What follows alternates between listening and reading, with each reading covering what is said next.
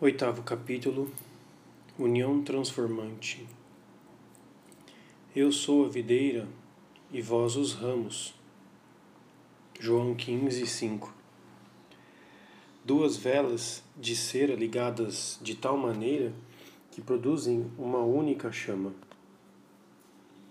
Sétima morada, capítulo 2, parágrafo 4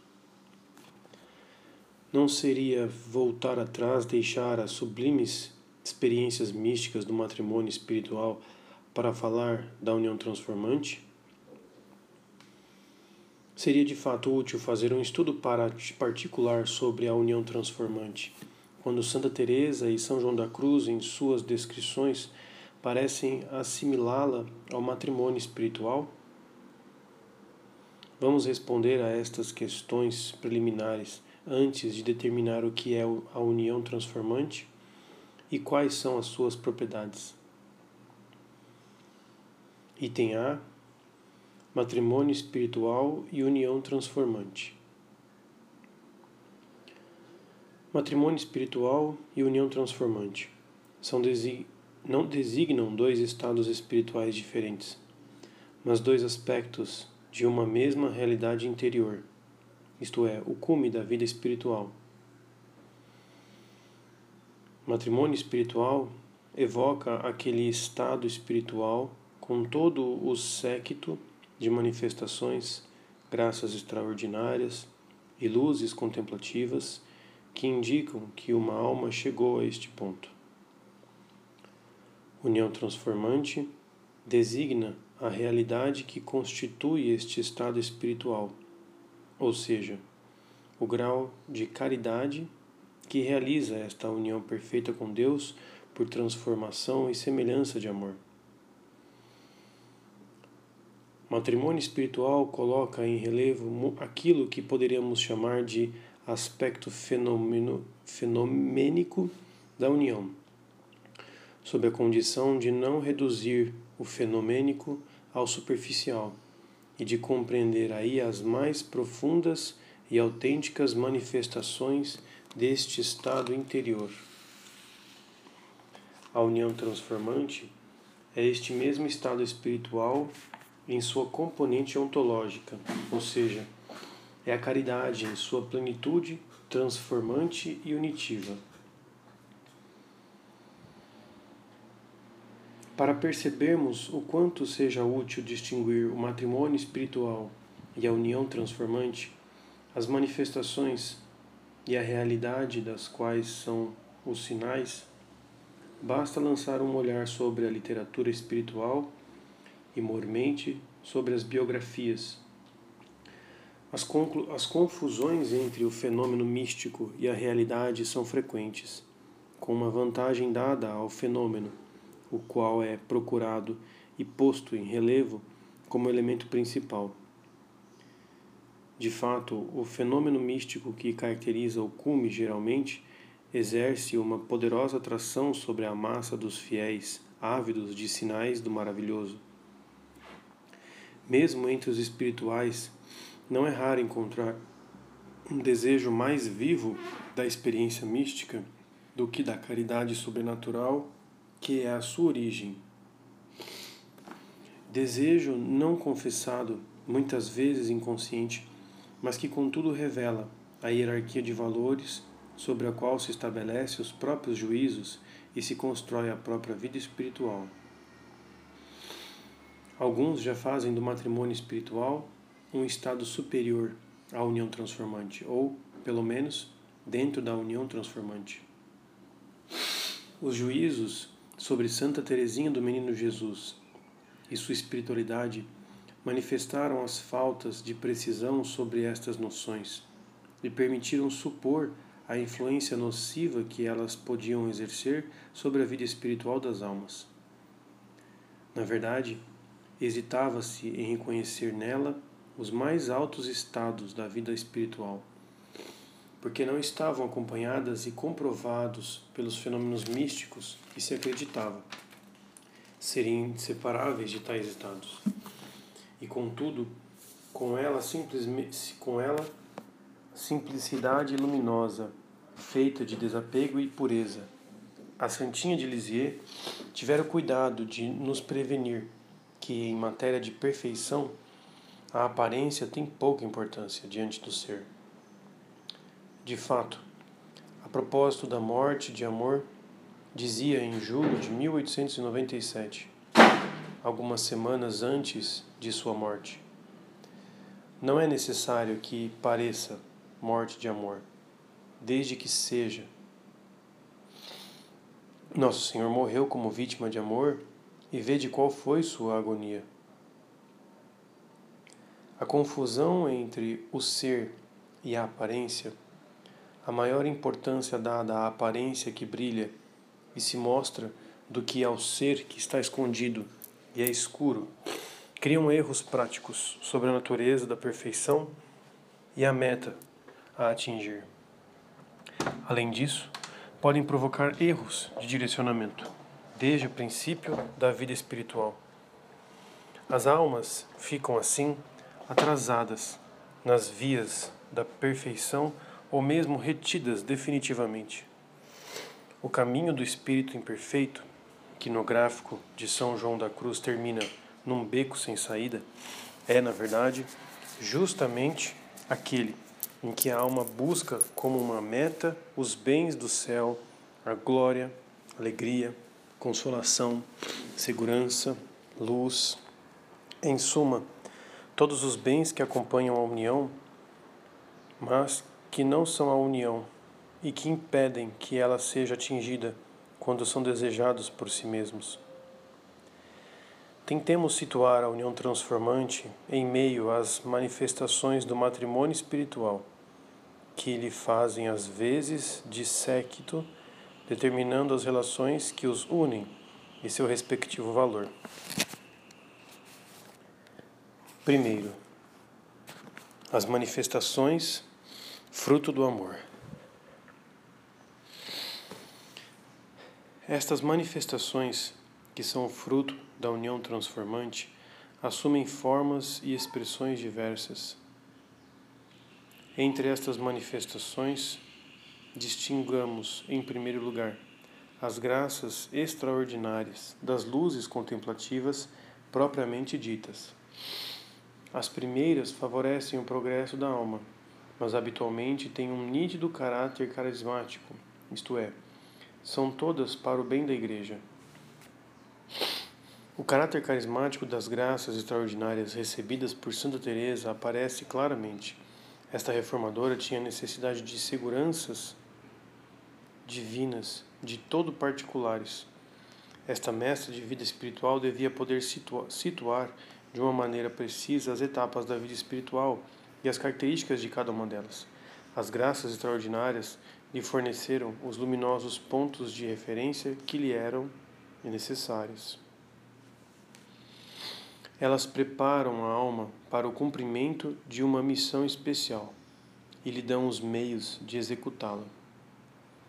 Deus as dá quando Ele quer e como Ele quer, por uma ação direta não são, portanto, o fruto específico da união da alma com Deus. Assim, quaisquer que sejam o poder e a luz que as acompanham, jamais estas graças extraordinárias podem ser consideradas per si, de per si, como uma prova suficiente da santidade.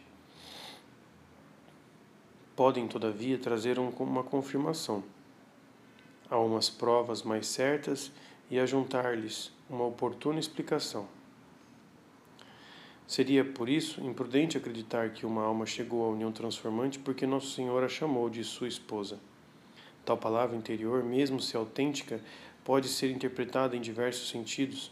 Contudo, ela poderia dar a certeza de que esta alma chegou à união transformante, se apresentasse seus sinais objetivos.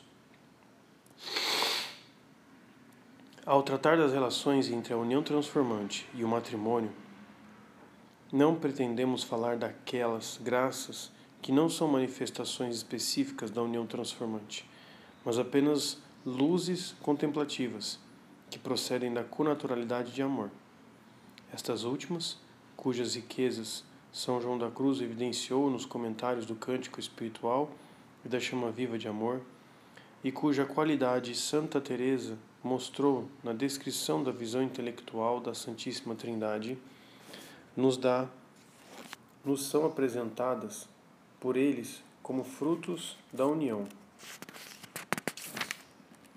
Lembremos que o murmúrio dos ares amorosos, este conhecimento tão elevado, esta substância apreendida e despojada de acidentes e imagens, depositada na alma, esta manifestação de verdades da divindade é o fruto do toque substancial. Certamente, o tocar não produz um gozo tão grande como o conhecimento que atinge o entendimento, pois o ouvido é um sentido mais delicado que o tato. Porém, não há dúvidas de que tudo tem como origem o contato unitivo de Deus com a alma.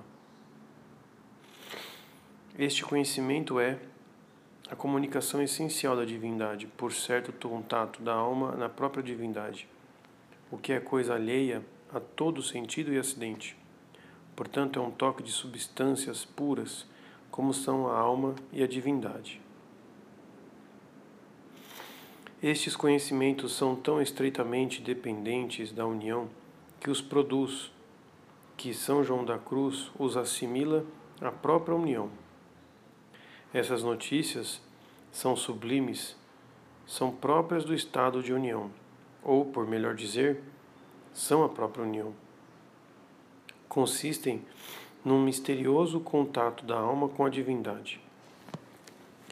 Na chama viva de amor, o santo,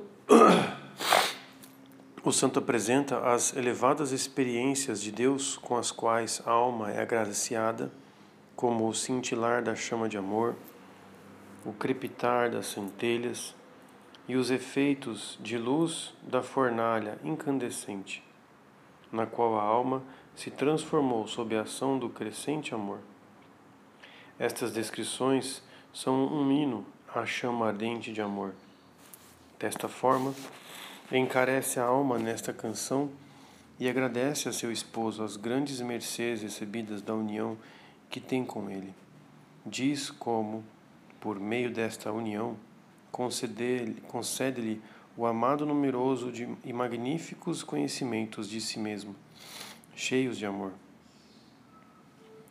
Estes conhecimentos cheios de amor que acompanham o matrimônio espiritual procedem com efeito da experiência de conaturalidade. Ora, só pode haver experiência de conaturalidade na união e na transformação realizadas pelo amor.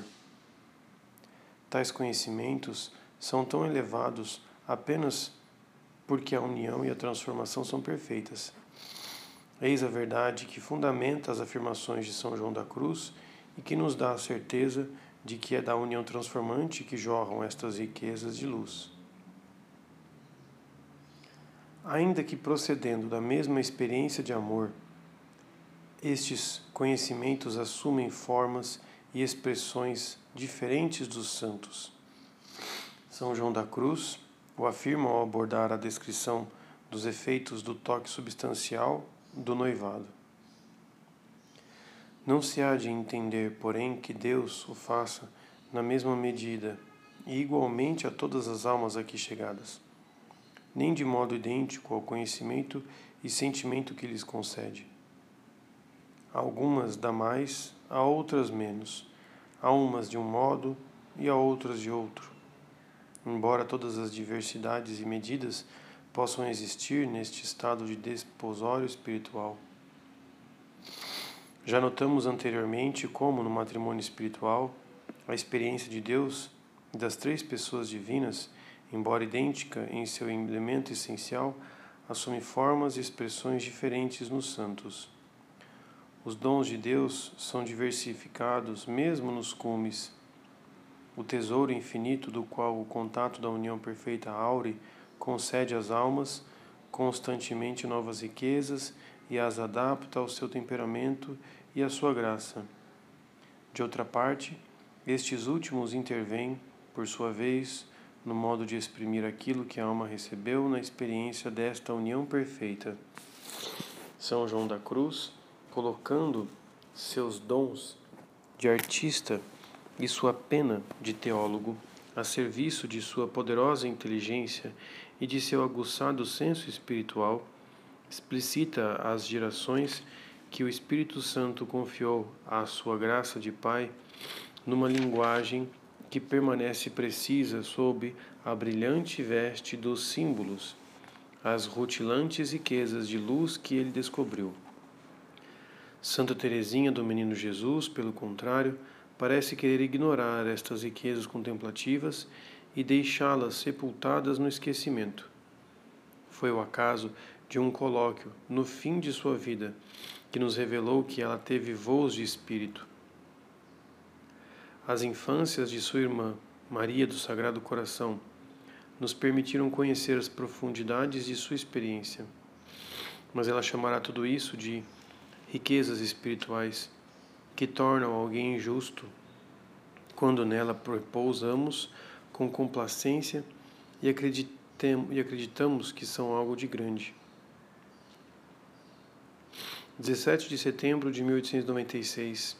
Santa Teresinha diz isto, referindo-se especialmente aos seus desejos de martírio que sua irmã tinha ressaltado, mas pretendia referir-se a todas as riquezas da experiência que ela manifestara em sua carta, a qual constitui a segunda parte de seus manuscritos autobiográficos.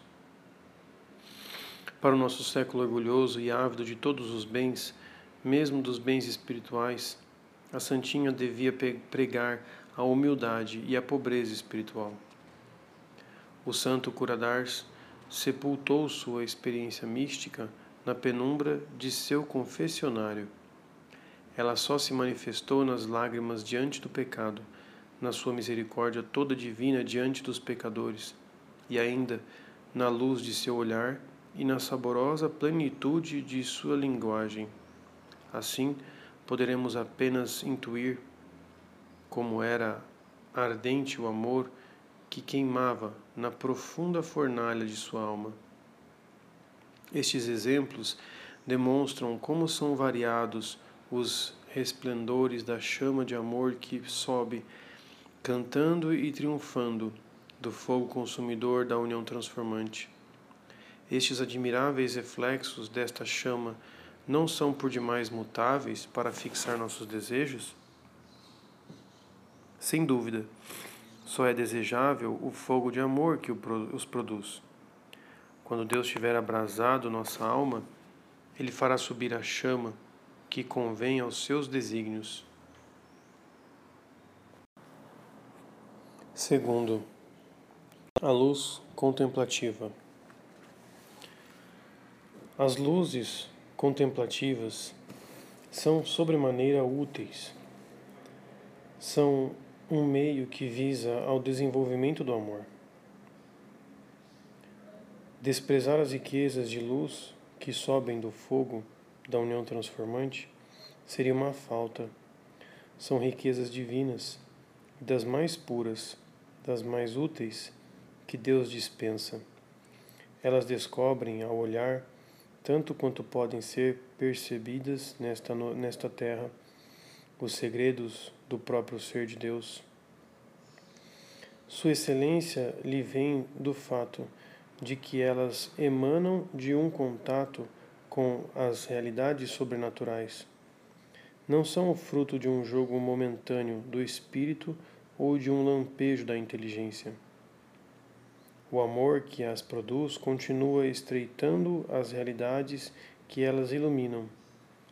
A luz e a vida, o pensamento e o ser que conjugam neste contato unitivo que o amor estabelece entre dois espíritos e duas substâncias, a de Deus e a da alma. Pode haver nesta terra realismo mais objetivo e mais imediato do que esta percepção por contato e união do ser na sua plenitude? Compreendemos assim porque a metafísica moderna, que abandonou a dialética construtiva da razão para buscar uma visão simples das realidades e uma percepção direta dos valores, professa uma alta estima por este conhecimento místico, que é o fruto da união, e procura nele um apoio para si mesma, pois que lhe apresenta esta profundidade do realismo que é toda a vida do espírito. Esta preciosa contribuição para a filosofia moderna é só um dos benefícios destes elevados conhecimentos de amor. A alta estima que São João da Cruz professa por estes últimos está fundada no proveito que a própria alma aure deles.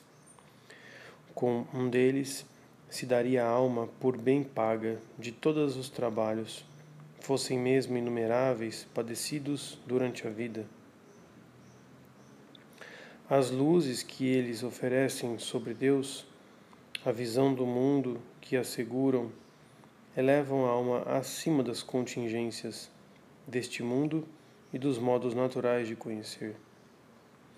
Este conhecimento matutino e essencial de Deus no Verbo Divino e a notícia vespertina de Deus, que é a sabedoria em suas criaturas, obras e disposições admiráveis tornam as almas reais, cujo olhar de águia penetra as profundezas de Deus e dos homens.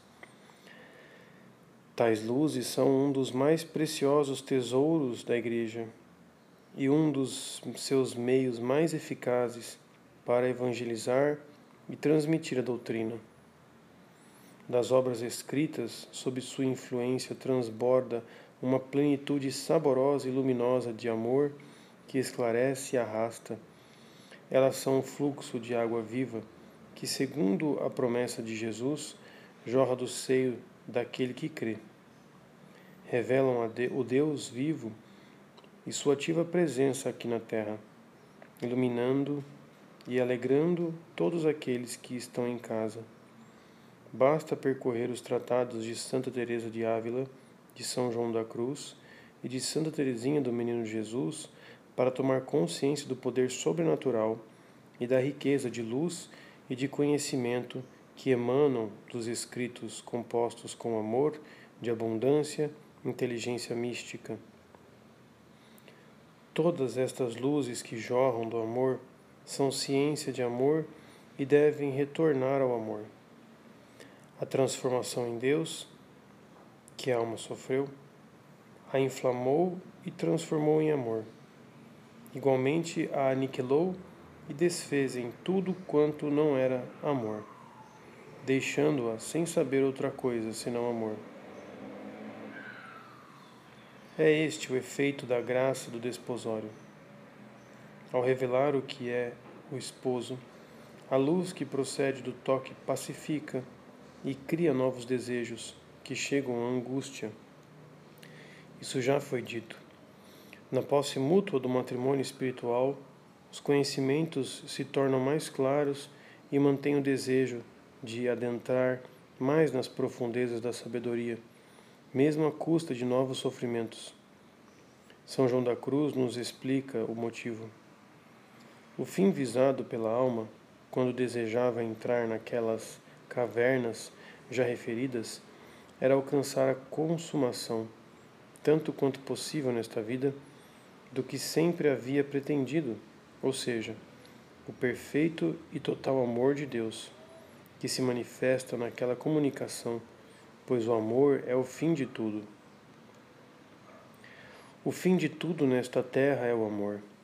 É necessário repeti-lo com São João da Cruz. Só a visão face a face é mais desejável, mas ela não é da terra. Então, toda luz da terra deve retornar para amar e abrasar o foco do fogo do amor. Seria vão apegar-se a estes elevados conhecimentos e querer utilizá-los por eles mesmos. Seria tentar agarrar com a mão a chama que sobe da fogueira ou a luz que se desprende para trazê-la a si e fazer dela sua propriedade.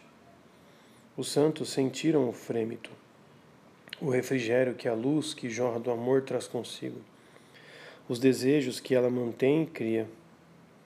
Eles jamais pensaram que se poderia utilizá-la para outra coisa que não fosse o amar mais. Tirado da fogueira, de onde emana, desviado do objeto para o qual tende, este valor noético do amor fica retirado do seu quadro normal. Parece profanado e perde a força viva que está nele. Tudo está bem, tudo se cumpriu. É o amor só que vale.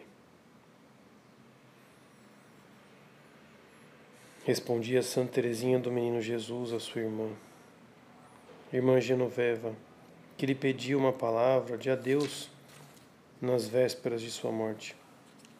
Só o amor tem um valor absoluto nesta terra. A última observação que devemos fazer vai mostrá-lo para nós ainda uma vez mais.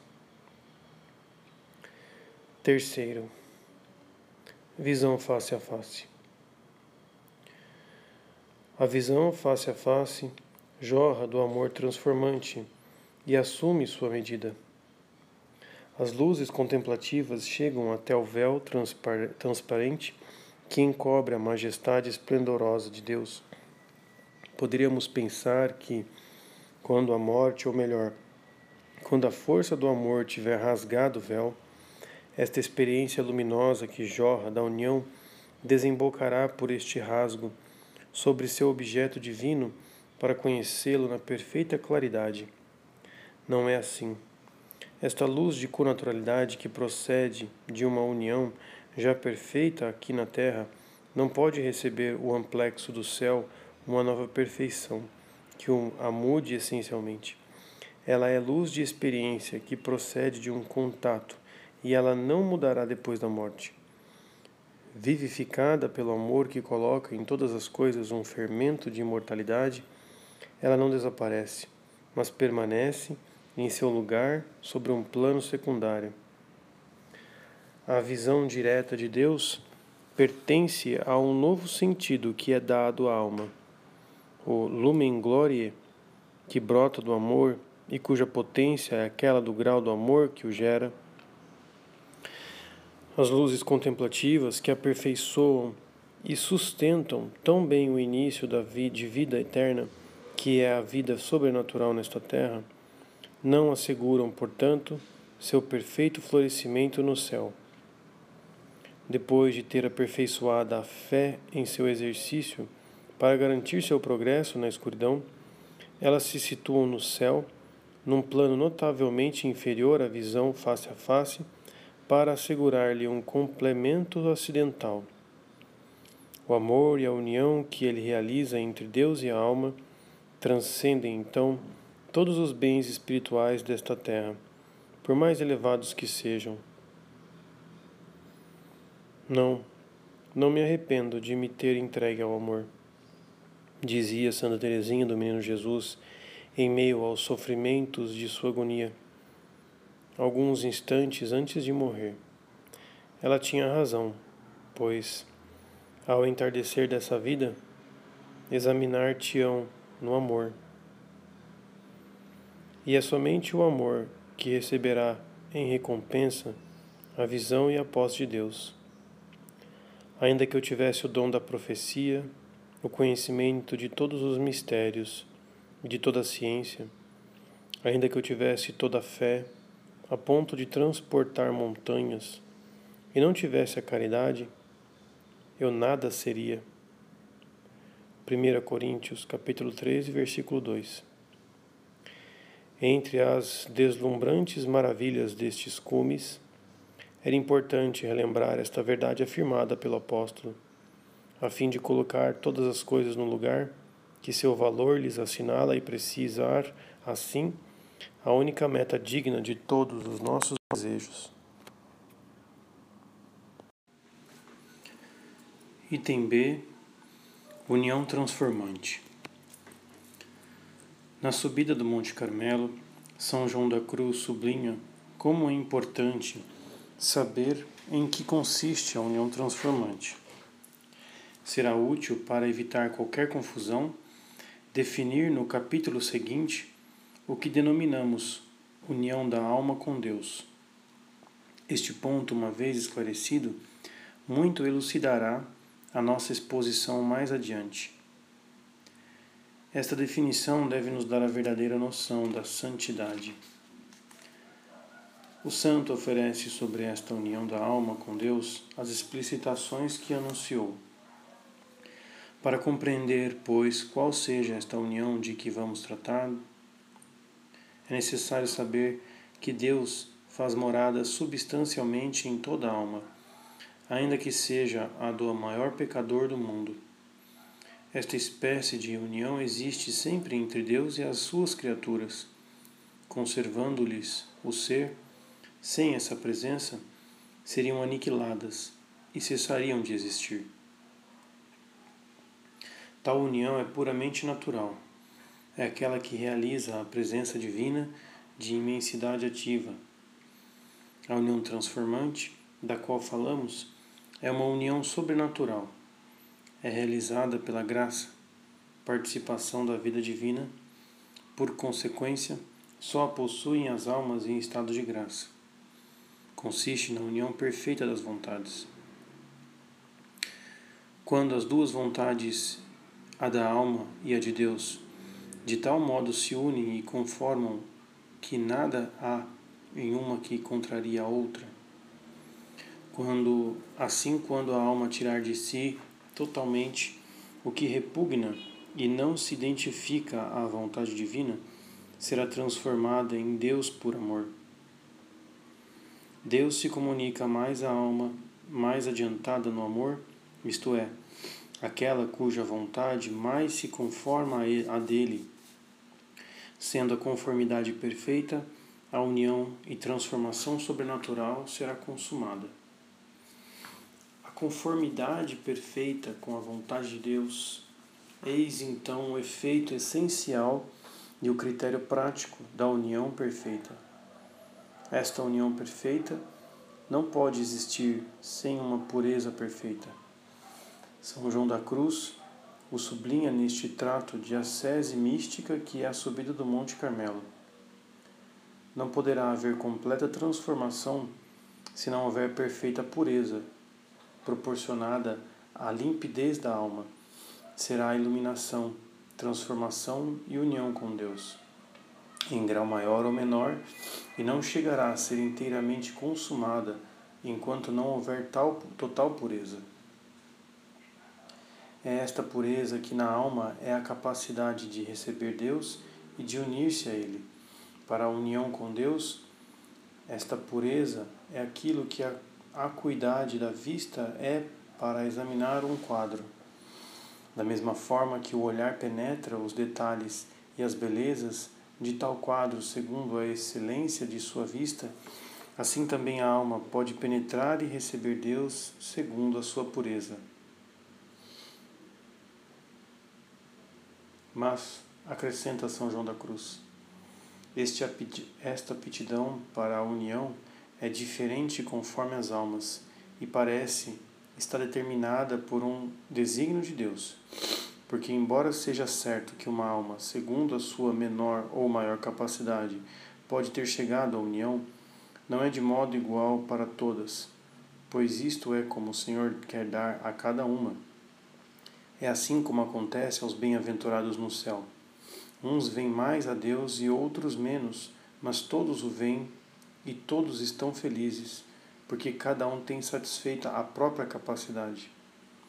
Encontramos nesta vida almas que gozam de igual paz e tranquilidade no estado de perfeição e cada uma se acha contente como está. Todavia, uma delas poderá estar num grau de união muito mais elevado do que outra, não impedindo esta diferença estarem todas satisfeitas, portanto, porquanto tem satisfeita a sua capacidade. O importante para cada alma é então tornar efetiva esta capacidade que Deus lhe concedeu, chegando à pureza que ela exige. Mas a alma cuja pureza não corresponde à sua mesma capacidade jamais gozará da verdadeira paz e satisfação, porque não chegou à desnudez e vazio de suas potências, qual se requer para a simples união. Assim, Cada alma é chamada a um certo grau de união. Quando este grau de união for atingido, ele pode ser assimilado à união transformante, poderíamos consequentemente dizer que uma criança que morreu após o batismo chegou à união transformante? Problema difícil de resolver. Ainda mais que este critério de paz, que marca a realização da capacidade concedida por Deus, é dificilmente controlável e que, mesmo verificado, ele ainda pode induzir ao erro. A cada etapa, com efeito, a alma recebe certa paz, como sinal de sua vitória. Os graus de paz, dessa forma, se sucedem, cedem a cada vez e, muito oportunamente, a luzes que apresentam novas exigências divinas.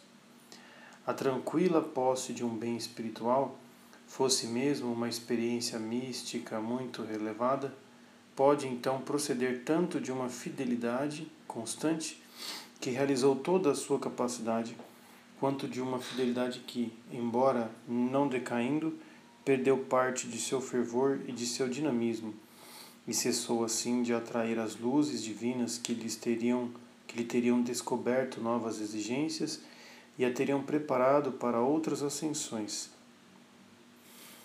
mistério das almas mais inquietante que o mistério de Deus. Seria inútil querer penetrá-lo na terra. Seja como for, parece-nos que não podemos identificar esta união divina relativa que satisfaz os desejos de muitos espirituais e corresponde, talvez, às exigências de Deus sobre eles, a união transformante descrita por Santa Teresa de São João da Cruz.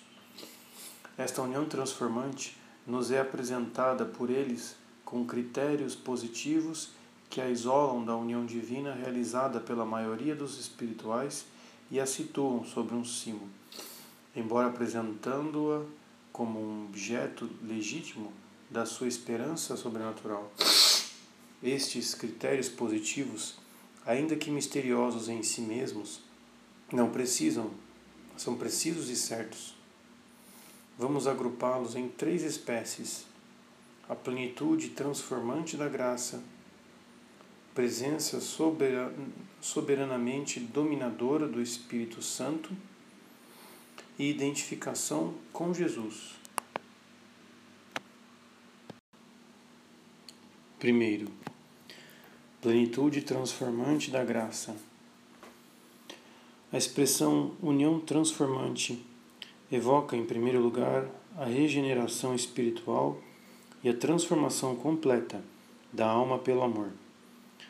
A alma é feita toda divina e se torna Deus por participação. Sua união com Deus é tal que eles se tornam duas naturezas em um só espírito de amor. A plenitude destas palavras não revela seus segredos, senão à luz das definições da graça santificante e de suas propriedades. A graça santificante, dada pelo batismo, é uma participação real da vida divina. Entra em nossa alma, estabelece sua sede na substância como qualidade entitativa e toma posse das faculdades através das virtudes infusas. Não permanece na superfície como um verniz, ou no exterior como um enxerto que prolonga o caule. Ela é efetivamente infusa e penetra nas profundezas como um corpo simples, como óleo derramado ou fermento, cuja ação e penetração invasora não se pode deter. A alma e as faculdades são, então, a um só tempo, envolvidas e penetradas por essa vida divina. De fato, a vida espiritual não é outra coisa senão este progresso da vida divina que conquista através de uma invasão progressiva.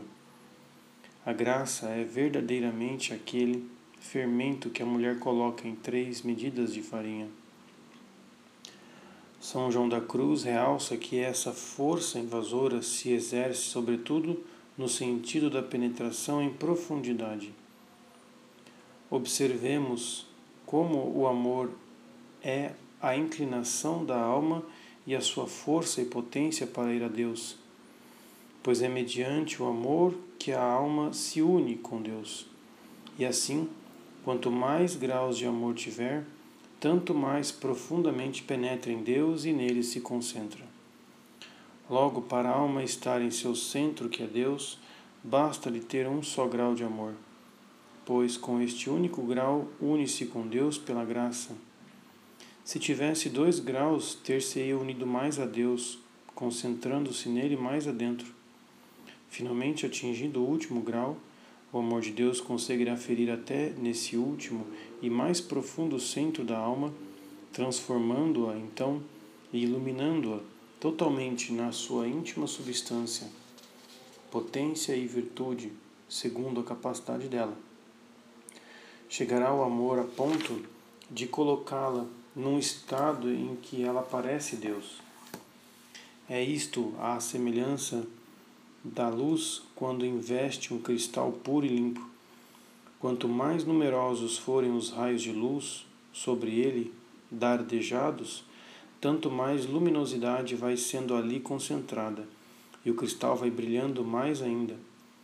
Pode até chegar a receber tal profusão de luz que venha a parecer transformado na própria luz. E não haja mais diferença entre o cristal e a luz, porque está iluminado por ela tanto quanto lhe é possível recebê-la e assim parece ser a própria luz. Servindo-se da mesma comparação na subida do Monte Carmelo, o santo completou a descrição. Na verdade, o vidro, embora fique parecendo raio de luz, conserva sua natureza distinta. Contudo, podemos dizer que, assim transformado, fica sendo raio ou luz por participação. Estas comparações demonstram como a graça, participação da vida divina, ao penetrar nas profundezas da alma, realiza aí progressivamente sua obra de conquista e de transformação, dominando as potências naturais sem as destruir e impondo-lhes sua, suas propriedades. A alma se torna assim Deus por participação. A graça transforma apenas para unir mais a Deus união e transformação caminham juntas. De fato, esta é a propriedade essencial do amor. E esta graça é caridade como Deus é amor. O amor estabelece uma íntima comunicação entre os seres amados, entrega-os um ao outro e realiza entre eles uma compenetração. Os dois seres vivem pelo amor um no outro. A matéria e a carne impõem limites e reservas a esta comunicação e compenetração recíprocas. O amor sobrenatural não encontra tais limites nos seres simples e espirituais como Deus e a alma perfeitamente purificada. Ela está em Deus e Deus está nela. A tão cara comparação a São João da Cruz, da lenha lançada ao fogo e transformada, por sua vez, em fogo no meio da fogueira, nos revela este aspecto da união transformante. Acontece-lhe como a lenha, quando ela se apodera o fogo, transformando-a em si pela penetração de suas chamas. A graça ou amor que invade a alma e a transforma não é senão participação criada da natureza divina. Pertence à alma como coisa própria e permanece bem distinta de Deus. No entanto, ela é concedida apenas para unir ao princípio do qual procede. Ela lança a alma na fogueira infinita, que é o próprio Deus, e a mantém aí por união constante, como no seu elemento vital. O que Deus lhe comunica nessa estreita união é totalmente inefável. Não se pode traduzir por palavras, assim como não é possível dizer algo que corresponda ao que ele é em si mesmo. É o próprio Deus quem se comunica à alma, com admirável glória, transformando-a nele. Ambos não fazem mais que um, por assim dizer, como a vidraça com o raio de sol que ilumina, ou como o carvão inflamado e o fogo, ou ainda como a luz das estrelas com a do sol. A união transformante é feita desta completa compenetração mútua e do amor perfeito que a realiza no desposório, diz Santa Teresa. A alma sentia-se atraída apenas em sua parte superior. Agora, no entanto, entrou completamente no seu centro, que é a morada de Deus. Esta morada de Deus torna-se a morada da alma. Doravante, ela habitará aí. A união transformante é, com efeito, estável e definitiva. Sua estabilidade está assegurada pela confirmação da graça que faz parte da união transformante, pelo dom recíproco que se fizeram Deus e a alma. Este caráter essencial da estabilidade da união é ilustrado especialmente pelo simbolismo do matrimônio, união indissolúvel no dom recíproco das pessoas. No noivado, há o sim da parte, de parte a parte, e os dois se unem na mesma vontade. No matrimônio, porém, além disso, a comunicação das pessoas que se unem. O noivado espiritual é diferente uma vez que os pretendentes podem se afastar, sendo também a união. Porque, embora continua união das coisas, se juntam numa só, porque, embora constitua união duas coisas se juntarem numa só, elas podem apartar-se e subsistir como individualidades com efeito, as outras graças do Senhor passam em geral rapidamente. Nesta última graça do Senhor, isso não acontece, ficando sempre a alma com o seu Deus naquele centro. Esta união é estável, tal como a transformação sobre a qual se apoia. A união não é mais realizada por um toque passageiro, mas se funda sobre um contato permanente. Trata-se de uma transformação total no amado. Nela se entregam ambas as partes por inteira posse de uma a outra, com certa consumação de união de amor, tanto quanto é possível nesta vida. O santo continua explicando como essa transformação se realiza através de certa absorção da alma em Deus, que conserva as duas naturezas distintas uma vez consumado esse matrimônio espiritual entre Deus e a alma, são duas naturezas em um só espírito e amor. É como se a luz de uma estrela ou de uma candeira se unisse e juntasse à luz do sol. Já não brilha a estrela, nem a candeira, mas somente o sol, tendo em si absorvidas as outras luzes. O esposo fala deste estado no presente verso, dizendo: Entrou enfim a esposa. Para dar a compreender o que é esta união transformante e exprimir as diversas características que acabamos de analisar, transformação, união por comunicação das naturezas, estabilidade numa certa absorção em Deus, Santa Teresa multiplica a saciedade, as comparações e os símbolos. Equiparemos a união a duas velas de cera ligadas de tal maneira que produzem uma única chama, como se o pavio, a luz e a cera não formassem senão uma unidade. No entanto, depois é possível separar uma vela da outra, permanecendo então duas velas, e o pavio de, da cera. Aqui, todavia, é como se caísse água do céu sobre um rio ou uma fonte, confundindo-se então todas as águas. Já não se sabe o que é a água do rio ou a água que caiu do céu.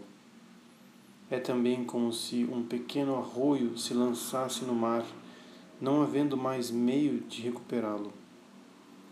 Ou ainda, como se num aposento houvesse duas janelas por onde entrasse muita luz penetra divin, dividida no recinto, mas se torna uma só luz. Talvez seja isso o que disse São Paulo: o que se eleva e se une a Deus faz-se um só espírito com Ele. 1 Coríntios 6,17. É possível que se refira a esse soberano matrimônio onde se pressupõe que Sua Majestade já aproximou a alma de si por meio da união.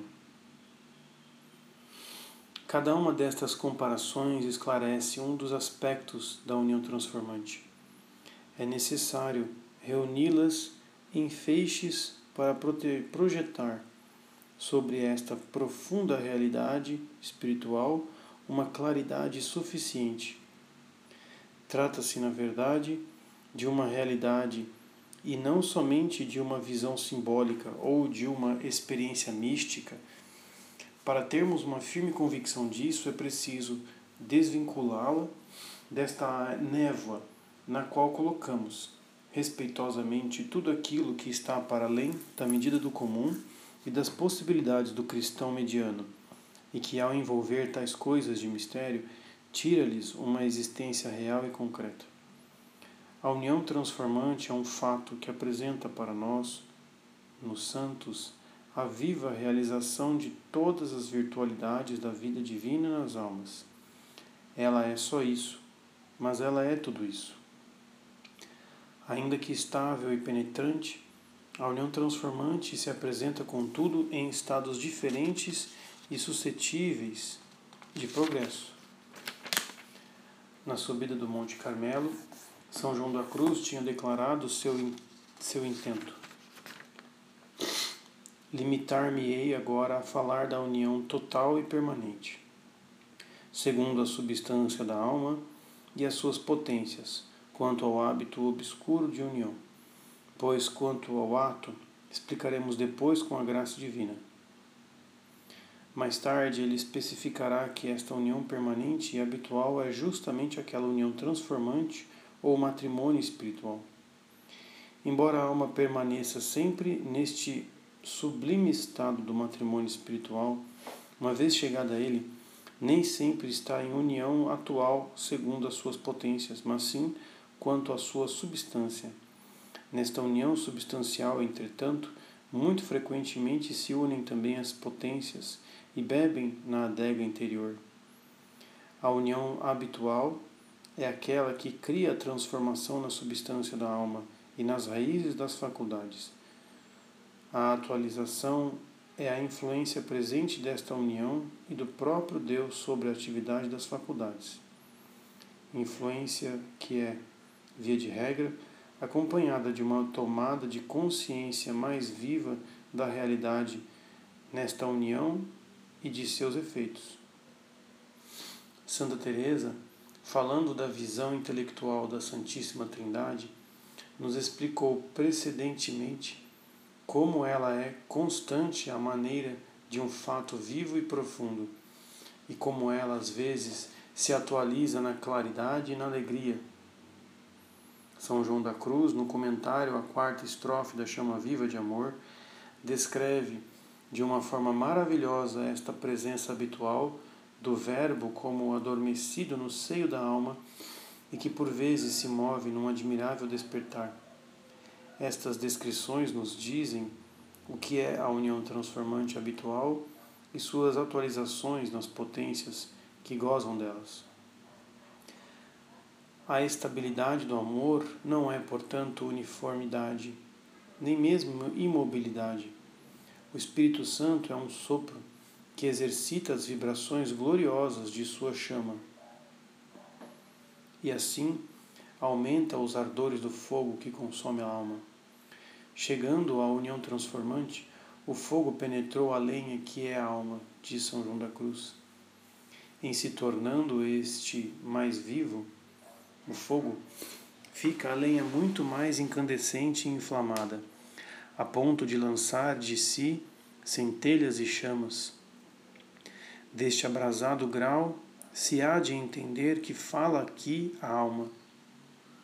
A união transformante realizada não detém, então, o progresso da alma. O fogo do amor aumenta em intensidade. O santo explica mais adiante este progresso. O que dizemos aqui relativamente à operação do Espírito Santo na alma é muito mais do que costuma suceder na comunicação e transformação de amor. Porque nos primeiros, no primeiro caso, é como brasa incandescente, e no segundo, não só como brasa inflamada no fogo, mas lançando labaredas de chama viva. Assim, estas duas espécies de união, isto é, a simples união de amor e a união com inflamação de amor, podem ser de certo modo comparadas ao fogo de Deus, referido por Isaías, que está em Sião, e à fornalha de Deus, que está em Jerusalém. Isaías 31, 9. O primeiro simboliza a igreja militante, na qual o fogo da caridade não atingiu ainda o grau extremo. E o segundo significa a igreja triunfante, que é a visão de paz, onde o fogo já está como fornalha abrasada em perfeição de amor. Esta alma de que falamos, sem dúvida, não chegou a tanta perfeição. Todavia, em comparação à simples união de amor, está como fornalha acesa. A união transformante tornou-se, portanto, união ordinária no que diz respeito a estes novos efeitos da transformação de amor que anunciam a vida eterna. Tais efeitos não indicam uma mudança na natureza da união. A união transformante não muda, mas o amor que a realiza se aperfeiçoa e se inflama. A partir do momento em que a alma chegou à união transformante, todas as suas tendências e propriedades naturais são absorvidas pelo amor. Está acumulada de amor, segundo a sua medida. Mas esta medida ou capacidade da alma pode se dilatar sem cessar, e o amor pode sempre aumentar em qualidade e intensidade Neste fogo da alma purificada e transformada, o amor continua seus engenhos divinos cada vez mais sutis e inflamados, até que lhe seja permitido levar a alma, sua esposa e sua conquista, à vida eterna.